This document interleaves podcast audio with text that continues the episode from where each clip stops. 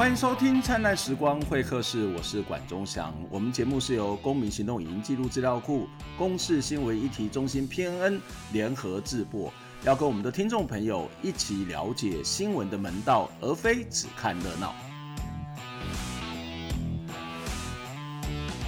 这个礼拜要跟大家谈的这个议题哦。我相信很多人都非常非常的关心，也就是中天新闻台的执照换发的这个争议哦。每一个新闻台或者是每一个电视台，我要指的是卫星广播电视哦。根据台湾的卫星广播电视法的这个规范呢，一家卫星广播电视媒体哦，是包括像 HBO 啊，包括像三立啊，包括像民视啊，包括像这个呃很多很多的这个电影台、体育频道。他们一次的执照，不管是境内或者境外的这个频道的执照，实际上只有六年。在台湾的这个电视台的执照的换发是一个特许的事业，你一次只能够拿六年，然后六年之后呢，我们其实要 renew，renew 基本上来讲就会看你过去的表现以及你未来提出的一些营运的方针。它其实一方面是在去检核你过去的表现好或不好，另外一个其实也有点显像这个新设的频道，它要提出的未来计划、未来规划等等的方向跟做法哦。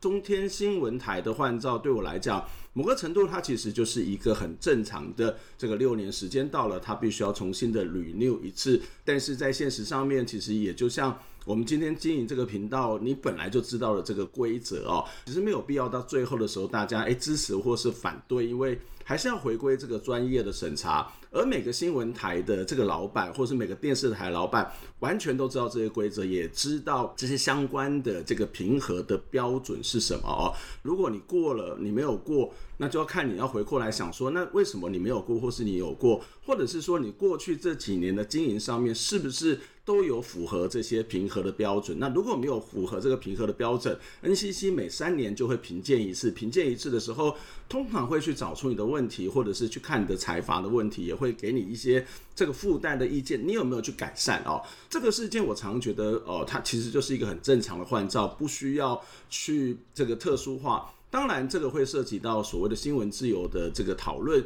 也会涉及到这个蓝绿政治力量的这个所谓的对决跟这个所谓的冲击哦。特别是中天是一个这么具有争议性的媒体，所以我们来先来看一下这一则新闻啊。看完这则新闻之后，我们会来跟大家继续讨论这个卫星电视换照的一些标准，以及我对这件事情的一些看法。我们来看一下这一则报道。国家通讯传播委员会二十六号将破天荒召开中天电视台换照听证会。中天新闻台二十一号下午的政论节目谈论可能走向。进广告前影片强调：难道因为不是绿的，所以即将被关台吗？就在上午，新党和蓝天行动联盟多个团体在 NCC 大门前抗议，反关台，挺中天。新闻自由是不能打折扣的呀，百分之百新闻自由是我们台湾民主社会的一个保障。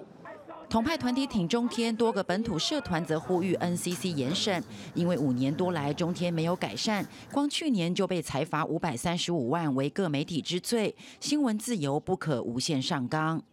根本完全没有改善，而且更加更加遏制，他可以公然的啊造假抹黑。NCC 尊重各界指教，也强调委员会是合议制独立机关。上周委员会已决议，曾反对旺中并购中嘉案。听证会两位主持人林丽云及王维金委员不用回避，另增一位主持人萧其宏委员，并邀请神旺投资董事长蔡衍明亲自出席。这个是一个很好的对话的机会嘛？有一些问题他来回应哦。哎哎，最适合，因为毕竟有一些营运的事情，他他比啊委任的律师还了解。记者为沈志明、朱峰志、钟建刚、张子佳台北报道。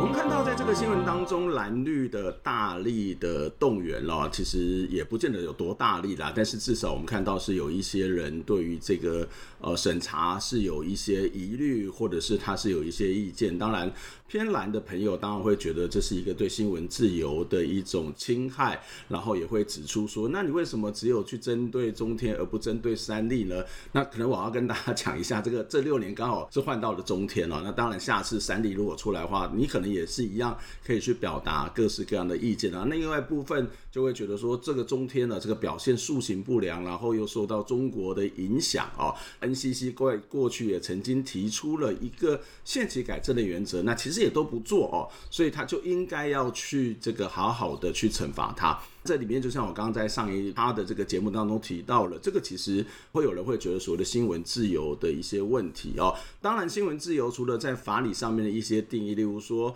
新闻自由其实它是一种权利义务啊，新闻自由它其实是一种特许的啊，新闻自由其实是一个他要去传达、表达意见。或是所谓收听收看的自由，这些在法理上面的一些讨论之外，我自己会觉得，如果要讨论新闻自由在民主政治时代，可能有三个东西我们不能够去忽略哦，就是我们在谈新闻自由，那到底这个新闻自由对民主政治的意义到底是什么？我就有三项，也许我可以跟大家来分享一下哦。那第一个就是所谓的新闻自由，它有很重要的东西，就是你的陈述的内容它必须是事实哦。这个社会里面可以保障你的自由，但是这个保障的自由当然是希望是能够说实话的这个自由。这个说实话自由，特别是媒体，你必须附带的这个查证的义务，你必须要告诉这个世界上面的人事实是什么，真相是什么哦。所以所有的评论都可以有立场，但是所有的评论都应该建立在这个事实的基础上面。媒体要去找出事实，而不是去捏造这个事实，更不应该去有所谓的造假的这种情形哦。为什么要谈到事实呢？就是涉及到第二个部分，因为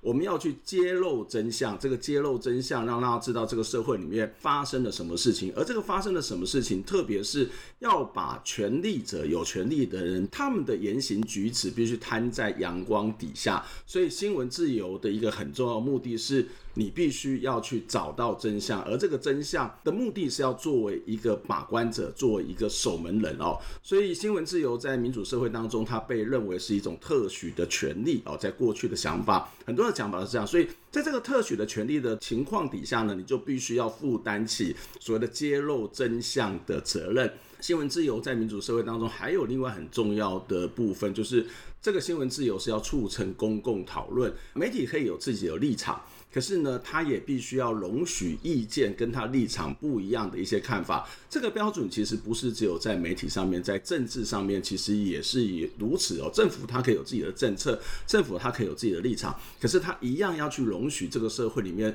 存在着不同的声音，所以。这个容许不同声音的存在，其实在媒体的实践上面，可能就是一种平衡报道，或者是所谓的公平原则。而这个所谓的容许不同意见的存在，它在某个角度来讲，它也是要去促成这个社会能够是公共的讨论哦。在这里面，我们可以看到中天也好，或者是三立也好，任何的媒体，当你在谈新闻自由的时候，刚刚谈到你必须陈述的是事实。这个第二个是你这个陈述的事实的目的是要去揭露，并且要监督。这个权利者，第三个你是要去促成公共讨论，也要去容许不同的意见，所以在媒体的时间上面，它可能就是所谓的平衡报道，或者是公平原则，让大家如果有人对你的意见不同，你都应该要去看出来，这就是所谓的媒体的新闻自由。我觉得在民主社会里面非常重要的一个目的。中天的部分，除了这个新闻自由的争议之外，另外一个很大的一个争议，当然就是他的立场啊，就是例如说他的请中的立场，或者是在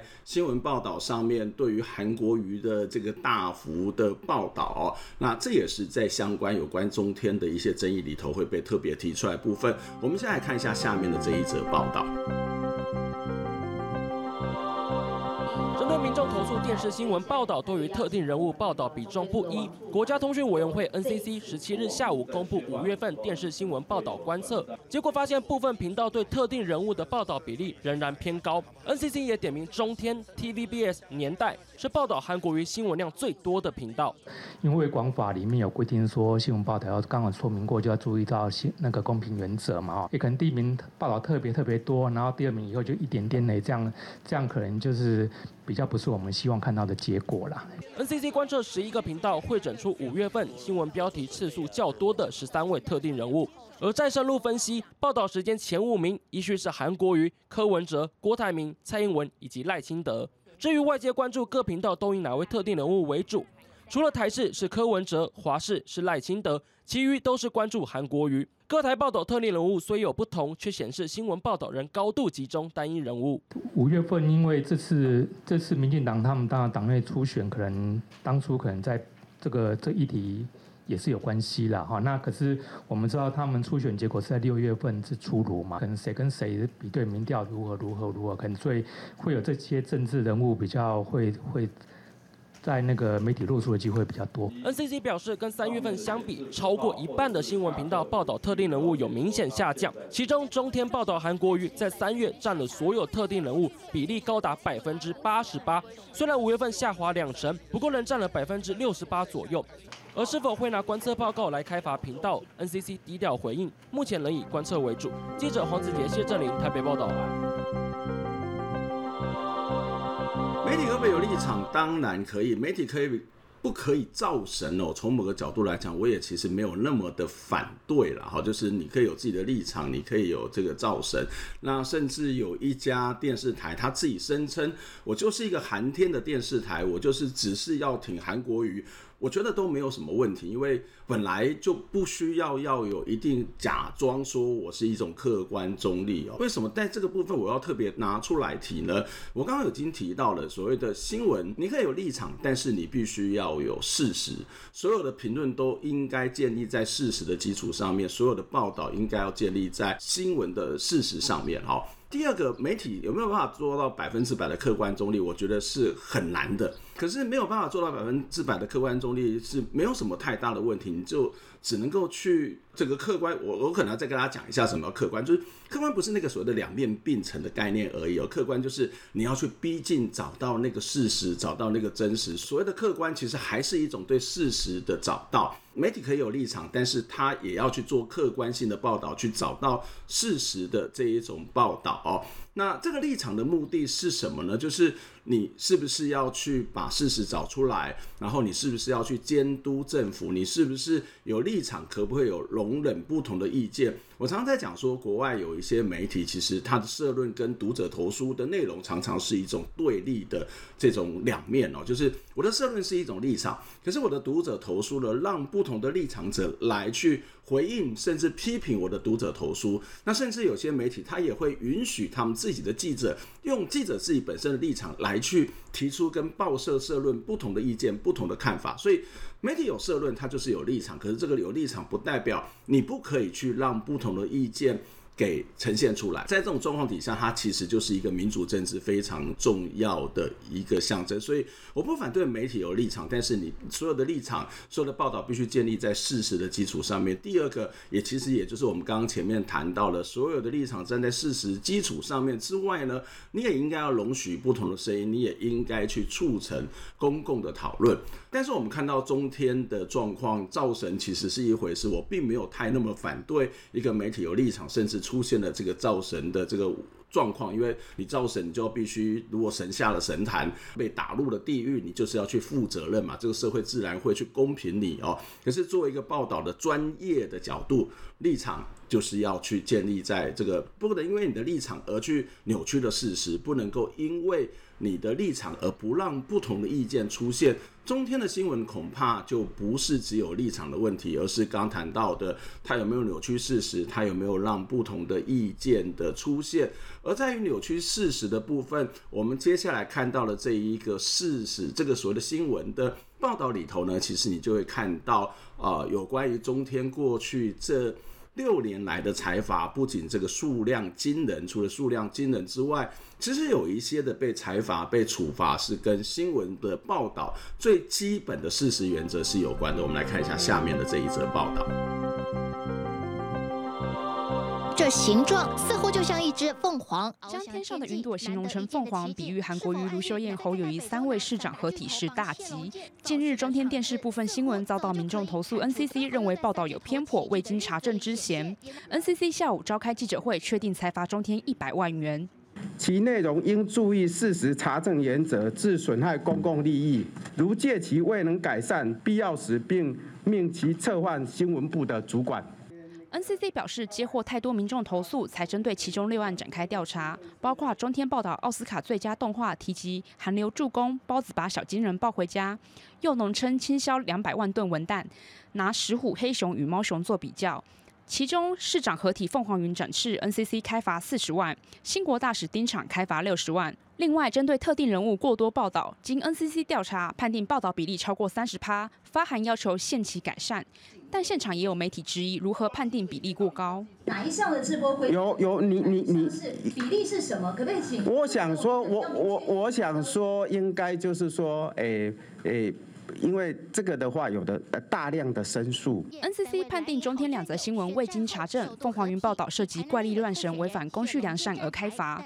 针对特定政治人物过度报道，虽没有处罚还，但 NCC 认为中天剥夺民众知的权利，损害公众利益，判定违反《卫广法》四十三条营运不当，要求一个月内提出检讨报告，落实查证公平原则。若未改善，除了依法开罚，NCC 表示必要时可能撤换新闻部主管。呃，动辄以所谓的公序良俗作为裁罚的标准，很容易让管制的范围会是无限扩大的。要求撤换新闻部的主管，我觉得这已经是干预到媒体的独立的人事权的运作。针对 NCC 裁罚，中天也发声明表示，所有报道都是为了让国人生活更好，也是鼓励监督韩国瑜市长施政。根据收视率调查反映，多数民众支持其新闻内容，强调不认同 NCC 裁罚结果，将提出行政救济。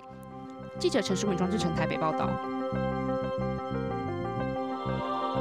其实我们除了看到这个在二零一九年做出的这个相关的财罚之外呢，如果你把中天这六年来，就是从上次二零一四年年底的换照，一直到现在二零二零年的这个十月份的这段过程里面，我们来稍微看一下大家的财罚记录哦。它总财罚的金额其实是全台之冠哦，这个全台之冠是一千零七十三万元哦。那它总共违规了二十三件警告处分两件哦，而裁罚了二十一件，所以就刚刚谈到了一千零七十三万元。那什么样的东西是被裁罚的呢？包括这个节目广告化违反事实查证原则，妨碍公序良俗，所谓的善良风俗，妨碍儿少身心的健康，营运不当等等哦。如果我们再把这个范围放到一个比较小的这样的一个。年代来看呢，就是在二零一九年的时候，其实中天已经被罚了五百三十三万。特别要去注意一个地方，就是。我刚刚谈到新闻报道事实很重要，其中它违反的是事实查证原则的违规数量有六件，而这个六件的违规数量加起来金额是三百八十万，其实远远超过了各家的电视台。简单来讲，中天不是只有立场，而这个立场之外，如果我们刚刚看到那些财阀的事实，真的中天有错的话，它其实还有非常严重的问题，就是新闻报道最基本的专业。就是事实的查核、事实的求证这件事情，其实相对之下是做得比较差的。所以我觉得这已经不是一个单纯的言论自由的问题。即使你要谈到言论自由，就像我刚刚一开始谈到的原则，也必须要建立在一个事实的基础上面，或者是言论自由，你必须要。利用这一种言论自由的特权来为这个社会里面去找出真相出来，这才是你要做的事情，你应该要做的事情。所以，如果你没有去做出这个事实，然后没有去监督权力者，或者是不在一个事实的基础上面监督有权力的人，我觉得这是对台湾民主政治的很大的伤害哦。就像我们刚刚谈到了这个问题，也不是今年现在才发生。二零一四年的十二月呢，其实 NCC 就已经审过，刚刚讲过六年一次的换照嘛，就已经审过了中天的执照，而当时的审查其实有提出了四项的附带决议，也就是他提出了四个东西，那我让你过。那但是呢，你过，即使我让你过，你还有这四项你必须要完成。所以，二零一四年的十二月呢，他提出了哪四项的附带决议呢？我们来看一下。第一个，这个附带决议就是，呃，他必须要定期办理员工的教育训练，以落实员工的作为，避免违反了相关的法令。然后第二项呢，是这个伦理委员会的外部委员应该要包括学者专家，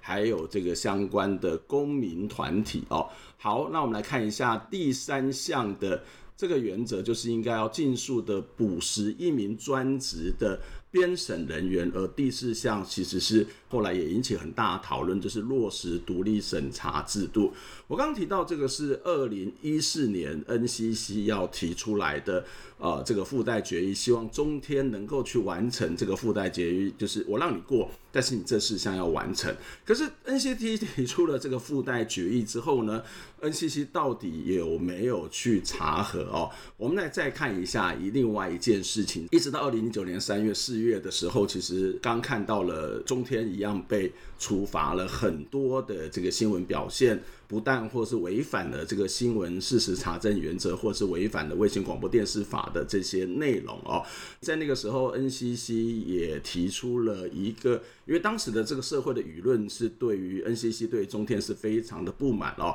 所以 NCC 呢，其实就在三月二十七号的时候发了一个文给中天哦，这个文是希望。他能够在一个月之内落实刚刚谈到的第四项的独立审查人 NCC，你在二零一四年提出来的这个独立审查人的制度，一直到了二零一九年，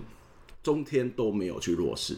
中天没有去落实，其实你也没有任何的处罚。中间其实还包括什么？二零一七年的时候，我刚刚讲到卫星电视的执照六年可以要换一次。但是三年要进行评鉴，所以二零一四年提出了这个四个附带决议，然后特别是独立审查人的部分，你没有要求他去改善。二零一七年，当你要去做所谓的执照审查的时候，就是类似像期中考的执照审查时候，他一样也没有改善。他一样没有改善，你也没有任何的作为，一直到二零一九年，这个社会舆论哗然，哦，他被裁罚的项目很多之后，你又再一次提出相关的内容。我说实在，我真的不知道 NCC 是在干什么哦，就是实在是在增效诶，就是你该作为而不作为，其实是一个非常非常严重的失职哦，这也会让很多的这样的一个社会的观感对 NCC 觉得不好。那某个部分呢，其实你也是在。纵容了中天的一些发展，甚至你可能某种程度上面你是某种的协助者哦。为什么我这么说？其实，在卫星广播电视法的这个第十七条里面。其实有提到的一个概念，这个概念叫做限期改正原则哦，就是主管应该应该就卫星广播电视事业或者境外卫星事业的分公司或者代理公司提出营运计划报告，并且在三年时呢办理这个相关的评鉴，就是我刚刚跟大家谈到的三点一次评鉴，就是卫星广播电视法第十七条。前项评鉴如果不及格的话呢，这个主管机关应令其限期改正。那如果没有要改正的话，主管机关可以废止其卫星电视事业及境外卫星电视事业之分公司代理商的许可，并且是注销执照。他该改正的不改正，有附带权不改正，你可以要求他限期改正。如果限期改正还不改正，其实你是可以去注销他的执照，注销他的相关的权益哦。所以中天会一直走到这样的一个目前的状况，NCC 其实是难辞其咎。话说回来哦，就是如果我们回到这个卫星电视的审议的角度，除了我们刚刚不断的在提出 NCC 出现的一些问题之外，回到卫星电视审查的角度，我们要看一下，其实，在卫星广播电视法里面，并不是因为你被裁罚了几次。或者是说你今天被裁罚的金额很多，或者是你有什么造神，你有什么的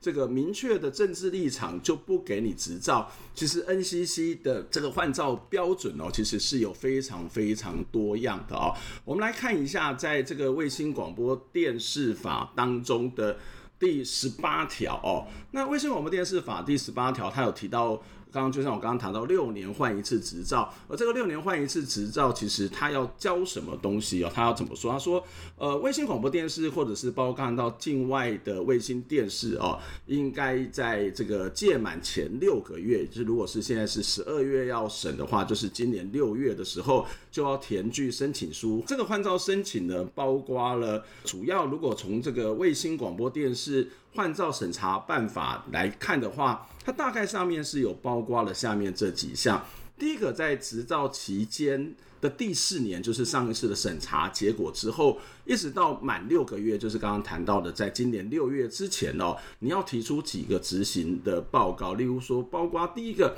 市场地位跟频道规划的执行的情形；第二个是呃内部控管机制及自律运作组织的情形；第三个是呃财务结构跟收费标准；第四个是。公司组织人员训练及执行的情形，第五个是客服部门编制跟意见处理的情形。除了这个在前期的这个表现之外，在后面的未来的六年，因为你要执照是六年嘛，哈，你就要提出了下面这几项的东西，包括使用的卫星的名称、国籍这些比较技术上面的部分之外，还有包括你的财务结构跟人事组织，还包括了这个频道或者是节目的规划内容、内部控管机制以及经营方式，还有技术发展、收费的标准跟计算方式，还有主管机关相关的指定的事项，也就是呃，就像我刚刚谈到了换照这件事情，它除了要去看你过去的表现之外，过去该做的事情有没有做之外，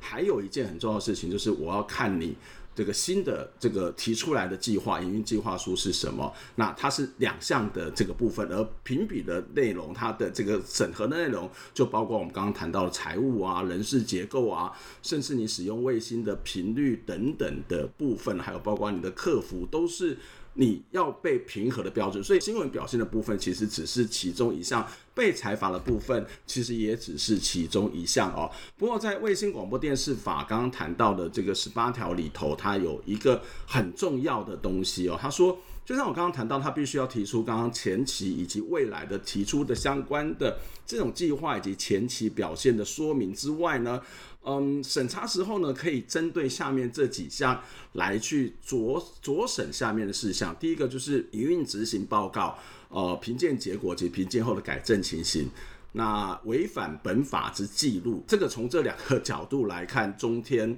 在刚刚谈到的这个被处罚那么多，然后限期改善而没有改善，其实都应该是一个重要的换照的一个审查的标准。而第三项是什么呢？第三项他提到的是播送节目广告及侵害他人权利之记录哦，那就是说他没有受到相关的诉讼啊。再来就是这个订户纷争的处理以及财务计划，还有其他足以影响，就是第六项是足以影响营运的这个事项哦。那简单来讲，我们可以看到，虽然它的评鉴的项目很多，然后呢，包括财务、包括人事、包括财阀的这个有没有改善，包括卫星的使用标准，包括你的未来计划等等。可是，可是还有一件很重要的地方，就是你该改善而没有改善，它这个部分是可以参酌的。简单来讲，它是一个非常全面性的审查，它并不是只有在于你。有没有这个被处罚？你的立场是什么？你被罚了多少钱？而是一个全面的。但是有一个地方就是，人家叫你改，这个委员叫你改，或者是这个审查过程东西，这个结果要你改，而你却不改，那这当然就会引起的可能也会是你被参考的审查的一项。非常非常的重要的标准之一哦，所以我想在这个过程当中，我们得要去了解新闻自由很重要，但是新闻自由它应该是要达到某些的目的，事实是不是要去监督权力者揭露一些这个权力者不当的资讯，或者是他应该要去促成某种的公共讨论。第二个，我们要了解另外一件事情，就是我们的卫星电视的审查，它大概就是有六年一次，而这个六年一次。本来就是有过有不过，好，所以我们应该要平常心，特别的用平常心的去看待，不要陷入到那个所谓的政党的或者是蓝绿的这种情绪情感上面的争议哦。那当然每个人都会有情感，但是我觉得那个是大概尽可能不要去隐藏影影响到这个审查的这个过程啊。那第三个卫星电视的审查，它是有一个广泛的这个所谓的标准哦，但是很重要的，除了这广泛的标准之外，刚刚提到的。在过程当中，你过去的表现如何，而为什么有改善，没有改善，这个也是一个非常重要的标准。我会觉得卫星电视的审查是每年就每六年就一次，那我们要平常心的看待。不过即使如此，我还是有提出了几个看法哦，也给大家来参考。第一个，我觉得所有的行政机关都应该要针对这件事情闭嘴哦，不管你是主动、被动、明示、暗示的、公开或是私下的各式各样的言论，都应该行政机关、政府首长都应该要停止，应该要让 NCC 有独立审查的这个机会哦，或者有空间。那第二个，NCC 应该要赶快跟社会大众，就其实就是我刚刚讲的那些东西嘛，就是。不要让大家以为好像就是言论自由，好像就是这个造成不造成，然后能不能取得执照？我觉得根本就不是这样子哦。你这个只是不把它讲清楚，只会让这个社会更对立，更没有办法好好的就事论事哦。那第三个，除了我们刚刚谈到前面那两项之外哦，还有一个东西，我觉得也要特别的要跟大家提醒，就是我会建议在审查过程当中应该要全程录音录影哦。这个是保障任何一个业者的权利。那如果可以的话，我会更期待在不影响到别人的经营的秘密的状况，以及不影响这个审查委员的人身安全跟保障的状况底下，应该要去把这个逐字稿公开出来。让大家知道这个所谓的审查过程其实是如何的透明哦，是不是够透明？有没有什么意见哦？有没有什么问题哦？我觉得都应该一五一十的把它逐字稿打出来。这个资料当然就是以后存档备用，有争议的时候，这个全程录音录影，它事实上才能够去解决这个当或者是厘清这个当下的一些争议哦。最后一个我觉得还蛮重要的，就是我们的政府哦，除了在去做财法之外，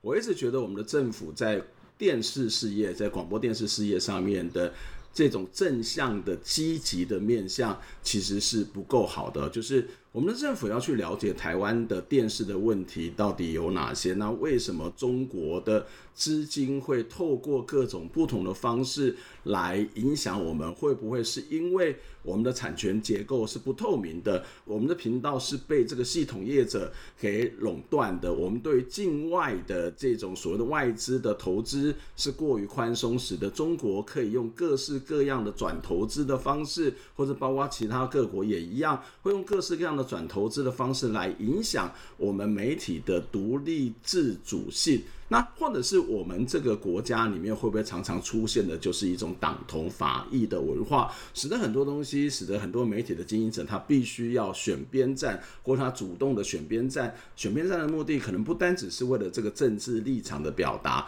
它也是一笔好生意，它也是要透过这个过程当中掌握到某些的这个观众、某些的收视率哦，所以这个其实是我们的政府应该要去更积极思考的部分，不是只有去让一家的执一家电视台的执照过或不过。坦白说，今天有问题，有刚刚谈到新闻违反这些相关的表现的，也绝对不是只有。中天今天一个媒体的立场，他可能百分之七十支持蔡英文的内容，百分之三十去支持这个呃韩国瑜的内容，它也不代表有多厉害、多么的公正，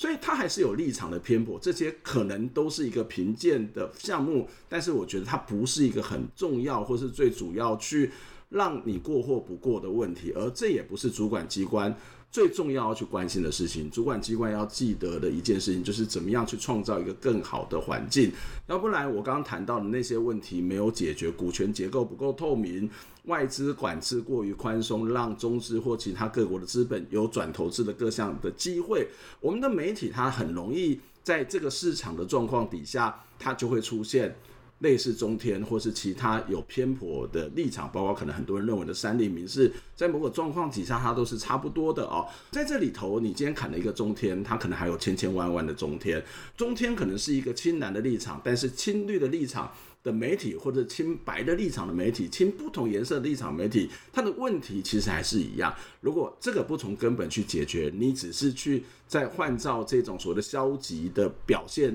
的话，那我觉得台湾的媒体可能还是必须要透过民众要自立自强，或者是在这个过程当中某个角度来看，我也觉得这是政府非常严重的失职哦。以上就是这个礼拜的灿烂时光会客室，我们下次再会，拜拜。